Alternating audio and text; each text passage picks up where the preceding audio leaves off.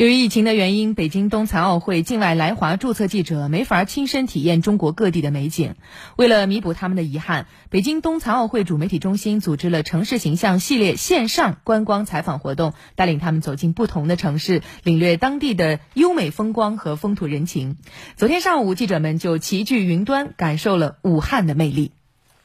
那在我身后啊，就是武汉著名的地标建筑黄鹤楼。那本场直播推介活动呢，也将在这里拉开帷幕。通过直播连线、短片、互动采访等形式呢，在全世界媒体面前展现武汉这座城市的发展成绩和独特的魅力。黄鹤楼悠久的历史和神话传说，武汉各具特色的桥梁，除文化标志的艺术作品，精致绝美的手工技艺。直播中，主持人通过英语介绍了武汉这座城市的历史文化、发展前景、区位优势和特色美食，彰显了武汉的开放性、包容性、人文气质和生机活力。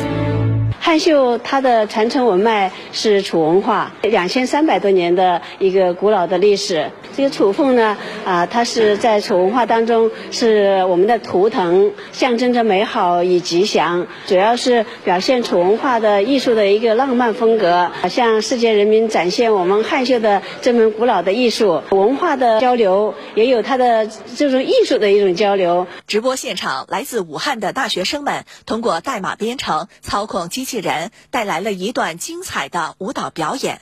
机器人表演的这样一种方式，然后去展现出来，我就是在武汉的一些就是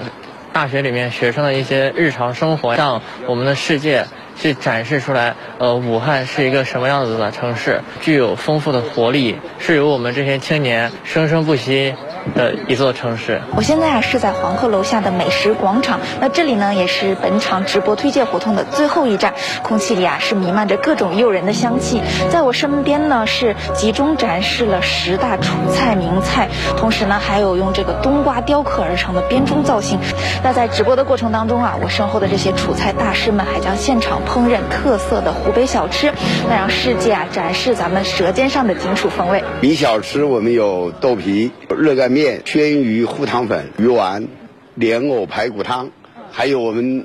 大家都喜欢的四季美汤包。四大名菜是具有那个鱼米之乡、真味擅长、鲜香为本、融合释放的特点。因为它每一道菜肴都是不同的技法，